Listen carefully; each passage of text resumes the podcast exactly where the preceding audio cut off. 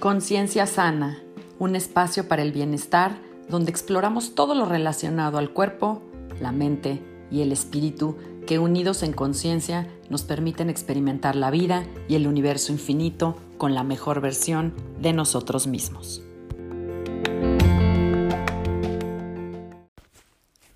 Hola, yo soy Sandra Romero, host del podcast Conciencia Sana, y te agradezco que estés conmigo en este espacio aquí y ahora.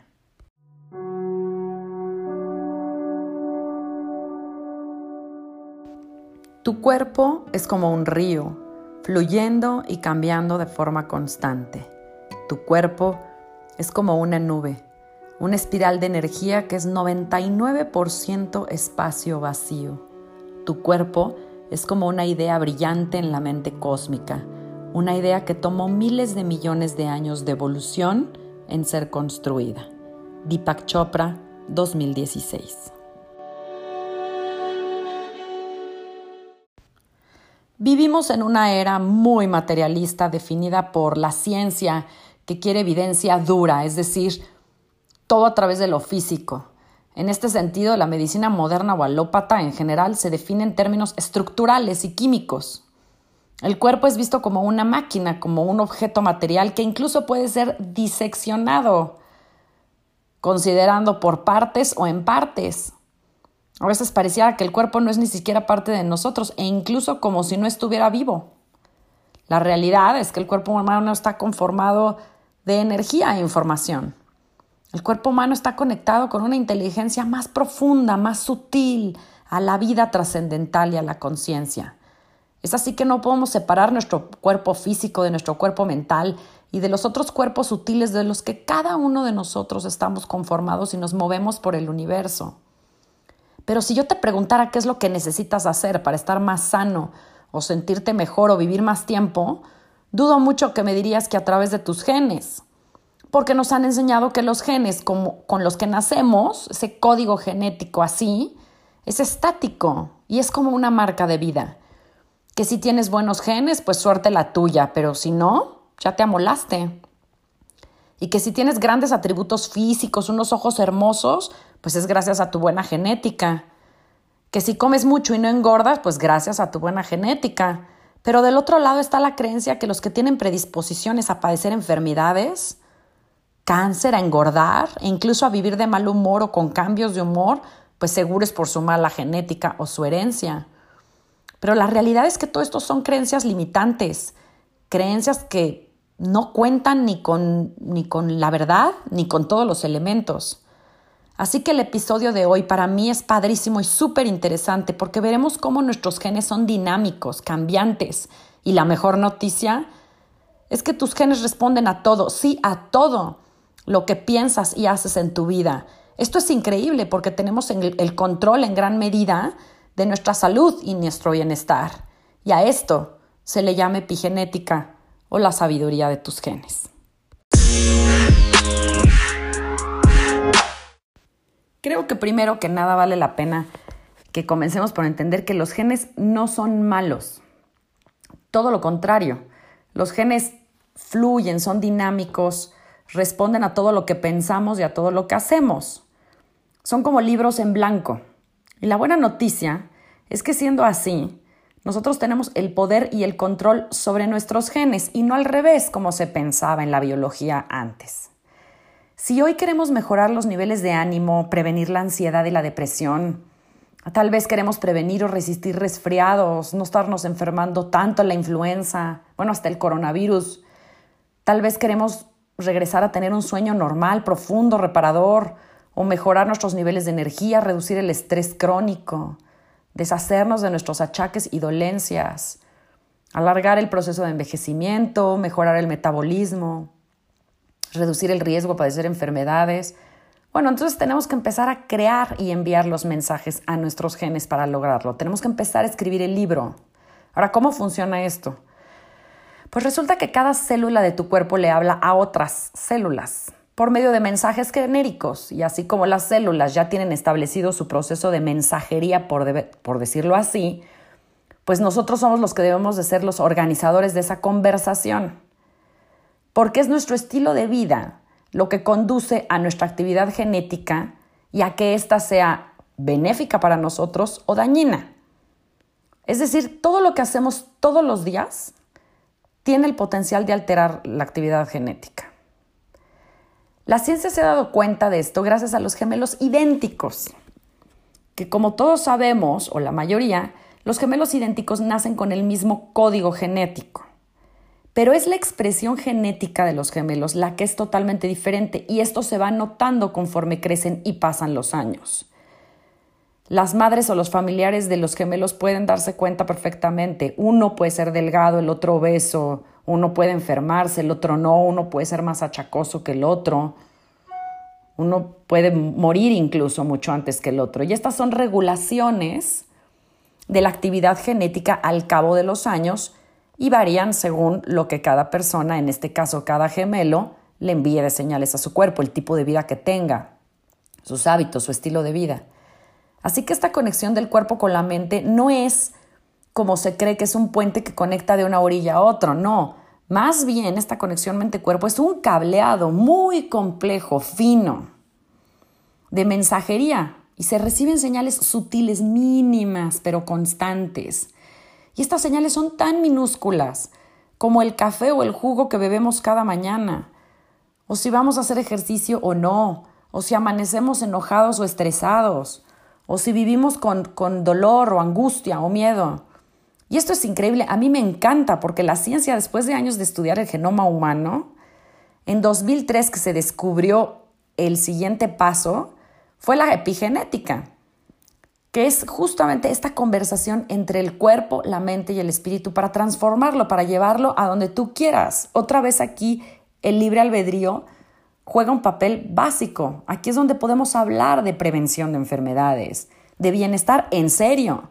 Y entonces ya podemos dejar atrás la conversación vieja y obsoleta que existe de que tenemos genes buenos y malos y ya por fin dejaremos de ser prisioneros de creencias absurdas, que estamos atrapados por nuestra genética. Ahora, ¿qué pasa? Si nuestras células están diseñadas para funcionar bien, para mantenernos estables, ¿por qué es que nosotros boicoteamos su actividad? es decir, comemos demasiado o comemos lo que no debemos o comemos lo que sabemos que no debemos comer, bebemos demasiado, soportamos un estrés aplastante, nos privamos del sueño, nos da flojera hacer ejercicio, nos morimos de miedo, somos envidiosos, sufrimos de ansiedad y mil cosas más. ¿Por qué la desconexión?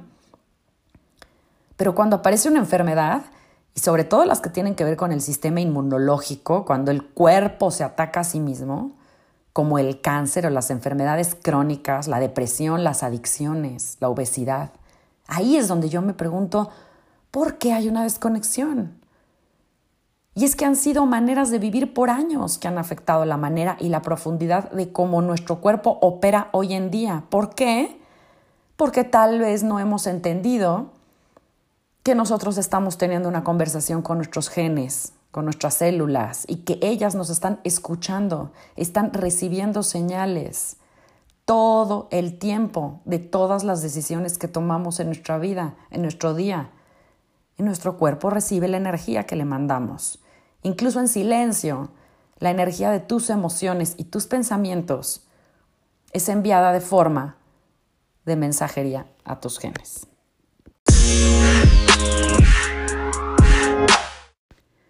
¿Qué es entonces lo que le estoy pidiendo a mis genes que hagan? La ciencia y la nueva genética nos están enseñando entonces que las decisiones que tomamos en, la vida cotidiana pues tienen repercusiones a nivel genético. Y lo más increíble es que sí, también efectivamente podemos heredar a nuestros hijos y nietos tanto salud como enfermedades. Ahora, esto depende de cómo me cuide hoy, el estilo de vida que tenga hoy. Lo pueden sentir las futuras generaciones. Claro, y esto es lo que se le llama la herencia genética. Y bueno, también hay energías kármicas que después hablaremos de eso. Ahora, lo importante es dejar en claro que no existe genes de enfermedad como tales. Todos los genes son de salud, aportan funciones necesarias del cuerpo. Lo que la epigenética nos está diciendo, nos está enseñando es que si heredamos algún gen con mensajería de alguna enfermedad, por ejemplo, diabetes, pues está en nosotros encender el switch o mantenerlo apagado. Por eso hay personas que pueden tener predisposiciones genéticas a alguna enfermedad y jamás desarrollarla. Que venga algo en tu código genético no significa que estás condenado a padecerlo. Y esto es una gran y excelente noticia para mí. Ahora, lo que sí es fuerte es la conexión de la mente y el espíritu con el cuerpo. Entonces, aguas con lo que estamos pensando, aguas con las cargas emocionales y psicológicas que pueden tener expresiones en lo físico, es decir, somatizarse. Por eso es tan importante hablar desde mi punto de vista de la epigenética, porque acá es donde se nos revela el control que tenemos sobre nuestro cuerpo. Y de hecho, a propósito del 11 de septiembre, un estudio publicado en 2005 mostró que las mujeres embarazadas que presenciaron aquellos ataques del 11 de septiembre en 2001 en las Torres Gemelas de Nueva York, le transmitieron a sus bebés niveles más altos de cortisol, o sea, de estrés, obviamente por los eventos, por lo traumático que fue el evento para ellas. Ahora, esto lo que nos, lo que nos revela es que la niñez traumática de tu mamá o de tu papá o de tu abuela o abuelo pues sí puede contribuir en una personalidad, por ejemplo, en este caso, cargada a la depresión o la ansiedad. Claro que influye, pero aunque tu código genético o tu genoma, ese con el que nacemos, sea como el plano arquitectónico de nuestra vida, la realidad es que nuestro epigenoma, este libre albedrío, estas decisiones que tomamos todos los días sobre cómo llevar nuestro cuerpo y nuestra vida, pues son como el ingeniero de obra, como los albañiles y los residentes de obra. Así que, como termine el proyecto de nuestra vida, de nuestra salud, está en nosotros. Y aquí hay una cifra que me parece muy importante compartir, sobre todo para todos aquellos que creen que están condenados por sus genes o que tienen genes muy fuertes en su vida o en su familia y se sienten atrapados por ellos. La buena noticia es que solo 5% o menos de las mutaciones genéticas vinculadas a enfermedades son totalmente deterministas. ¿Qué quiere decir esto? Que tenemos 95% abierta la posibilidad, 95% de libre albedrío o de toma de decisiones libres sobre lo que yo quiero hacer con mi salud y a dónde la quiero llevar. Es simple, pero bastante complejo también. Lo importante es entender que más allá de la salud, nuestro cuerpo sí es una plataforma para vivir bien para estar bien. La epigenética aquí nos está mostrando, nos está enseñando que de verdad cada célula está dispuesta a la transformación, está escuchando, está abierta. Ese es el libro en blanco que, lo que comentaba yo en, los bloques anteriores. Ahora, lo cañón es que mientras nuestras células sí están abiertas para recibir señales y que todo funcione bien, pues lo que pasa es que nuestra mente es la que no sabe ni qué ni por dónde. Aquí es donde está el problema. Porque el control de mando, por decirlo así, pues está desorientado. No somos conscientes, no hemos sido conscientes pues del impacto que tenemos sobre las decisiones que tomamos todos los días en nuestra salud.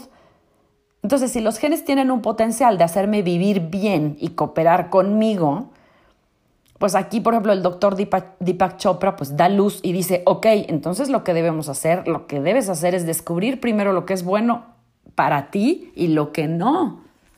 Y una vez que ya sabes lo que es bueno para ti y lo que no, pues entonces a tomar acción. O sea, es decir, haz, hacer aquello que sí es bueno para ti y evitar lo malo.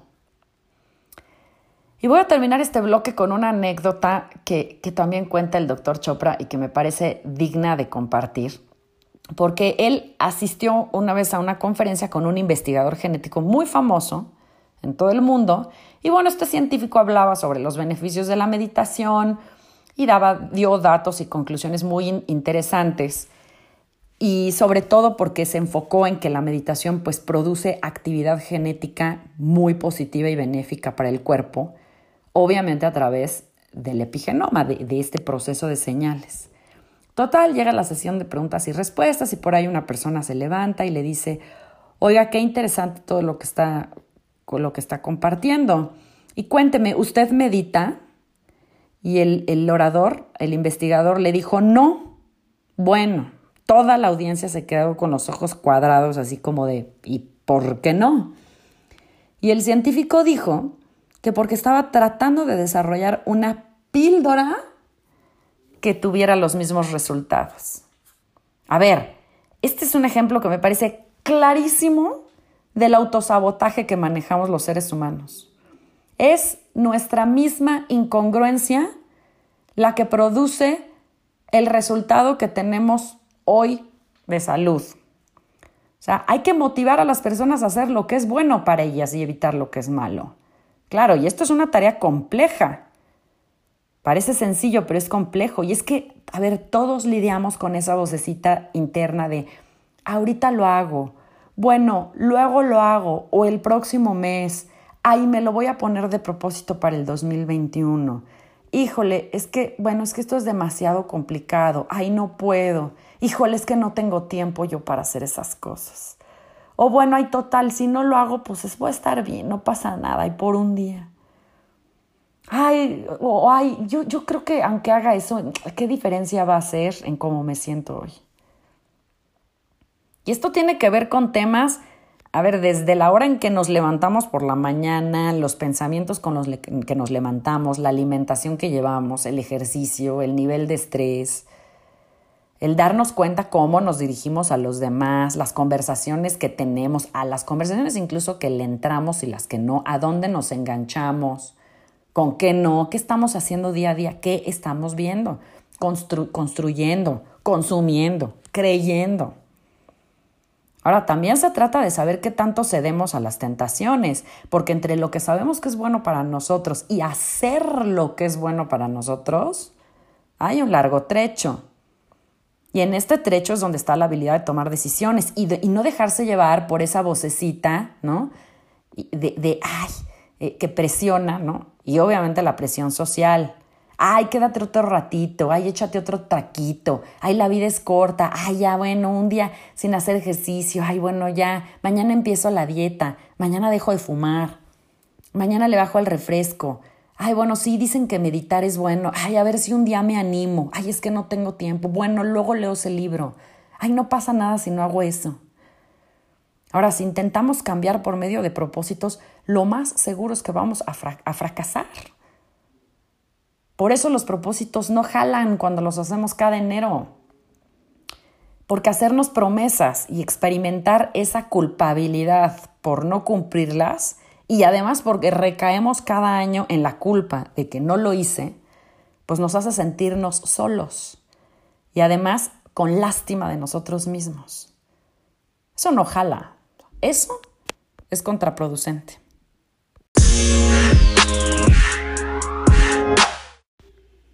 Entonces, el cuerpo humano en realidad es un instrumento de la mente y de la conciencia.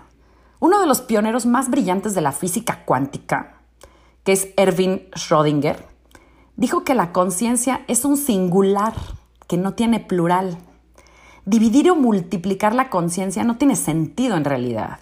Y es que estamos tan acostumbrados a separar la mente del cuerpo que fundirlos en un solo campo de conciencia es como, es como de otro planeta. Pero la propia física desde hace más de un siglo sabe que el universo físico surge de campos. El electromagnético, que es de donde sale la luz, el gravitacional, que es el que nos hace tener los pies en la Tierra, y el cuántico, que es la fuente de la materia y la energía. Ahora, ¿por qué es importante hablar, hablar o, de verdad ver al cuerpo, la mente y al espíritu como algo que funciona en equipo y no por separado para lograr el bienestar que todo mundo buscamos. Bueno, pues creo que aquí vale la pena compartir los nueve principios esenciales de la vida y que todas y cada una de tus células apliquen tu cuerpo. Y me encanta porque esto es algo que los doctores eh, Deepak Chopra y Rudolf Tansi eh, eh, nos enseñan y, me encanta y por eso lo quiero compartir. Uno es que las células tienen conciencia, las células todo el tiempo reciben señales bioquímicas de su entorno y responden a ellas, se adaptan a los cambios, no están distraídas. Dos, comunicación. Cada célula está en contacto con otras, intercambian mensajes, como les decía en el bloque 1 pero notifican también unas a otras de alguna necesidad o intención, incluso se notifican entre las más lejanas. Tres, eficiencia. Las células operan con el menor gasto de energía posible. viven el momento presente, no consumen ni alimento en exceso, ni aire o agua en exceso. Es más, de hecho, eso no es una opción para una célula. Todo el tiempo están evolucionando para ser más y más eficientes. Cuatro, vinculación. Las células forman tejidos u órganos y son compañeras o comunidades inseparables. Tienen un fin en común, todas son riñones o hígado o corazón. Saben su propósito, lo siguen sin quejas. Es más, las células renegadas son las que crean tumores y malformaciones celulares o genéticas. 5. Dan, dar. Todo el tiempo hay un círculo virtuoso en el cuerpo de dar y recibir. El corazón bombea sangre a las células, el riñón purifica, el cerebro vigila, etc. Hay un compromiso con el funcionamiento del sistema y todas toman, reciben y dan sin miramientos. 6. Creatividad. Entre más complejas y eficientes son las células, más creativas se vuelven y depende de la persona darles esta opción de crear nuevas conexiones. Y esto es a través de cosas nuevas, nuevos hábitos, nuevas experiencias, nuevas memorias. Eso está en nosotros. Siete, aceptación. Todas las células se reconocen como igual de importantes. No hay jerarquías. Porque cuando empieza a haber problemas de aceptación es cuando las enfermedades aparecen y los patógenos nos atacan. Ocho, ser. Las células saben ser, saben su lugar en el cosmos, obedecen sus ciclos de actividad y de descanso. Por eso ser obsesivamente activos y soportar de más no es opcional, porque el sistema o una parte de él truena. Y nueve, inmortalidad. Las células mueren, lo saben. Pero ¿qué hacen? Usan los códigos genéticos para replicar unas células igual que puedan seguir funcionando. Por ello la epigenética es clave para que ellas transmitan conocimiento, experiencia y talentos a las células madre. Ahora, si alguno de estos principios se ve afectado o perturbado, la vida se ve amenazada. Ahí es donde la salud se ve amenazada. Esto es lo que pasa con el cáncer, por ejemplo, donde se pierden varios principios esenciales y el equilibrio natural de la comunidad celular. Se sale de curso de forma terrible. Estos principios que las células preservan a toda costa para mantener la salud y el balance son los mismos que nos hacen humanos a cada uno de nosotros. En todas partes del cuerpo una célula pone en práctica el secreto de la vida. Una célula sabe que es bueno para ella y lo toma, sabe que es malo para ella y lo evita.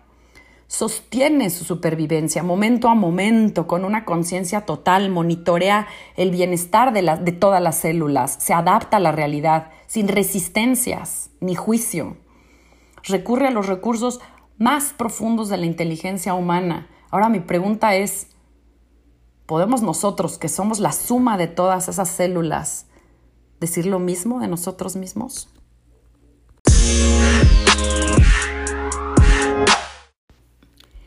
Para cerrar este episodio, yo creo que la conexión mente-cuerpo es, es básica, es, importante, pero también hay que entenderla que es flexible, que nos permite ver la capacidad que existe de adaptación del cuerpo a todo, al balance, claro, pero también a la adversidad y a la perversidad. ¿Y a qué me refiero con, con perversidad? Pues a que conscientemente le damos la espalda a las leyes de la naturaleza que buscan darnos equilibrio. Cuando sometemos al cuerpo a una serie de toxinas, cuando lo llevamos al punto de agotamiento, cuando ignoramos las señales que nos manda de dolor y sufrimiento y olvidamos que el cuerpo es sabio, ahí es donde viene la, desconexión. La epigenética nos revela no nada más que nuestro cuerpo está formado por células y que es sabio y que busca preservar el equilibrio, sino que de nosotros depende crear los mensajes, tener la conversación adecuada, crear las experiencias. Y los mensajes no nada más para crear una vida de bienestar para nosotros, sino para las futuras generaciones. En esta nueva biología, este nuevo entender al cuerpo humano revela y comprueba que son nuestras percepciones y creaciones mentales lo que controla nuestro comportamiento y por ende el comportamiento de nuestras células y actividad genética. Está en nuestras manos la llave de la conciencia para alinearnos a esa sabiduría e incluso aplicar los, los nueve principios de esta vida celular a nuestra propia vida.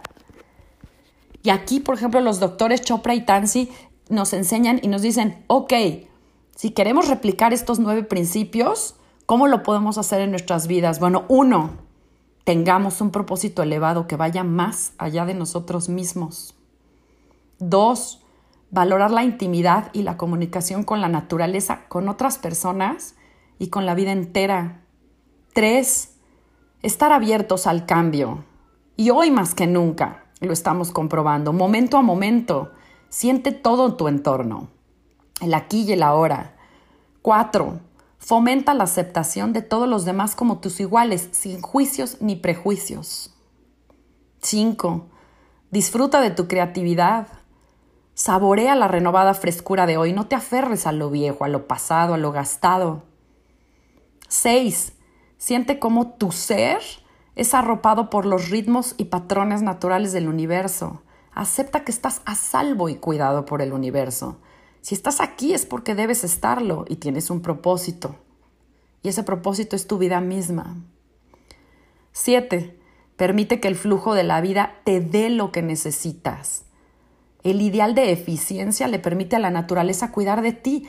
La fuerza, el control y la, lucha no son nuestro camino. 8. Siente la vinculación con tu fuente divina, la inmortalidad de la vida misma. Y 9. Sé generoso. Comprométete a dar como la causa de toda abundancia.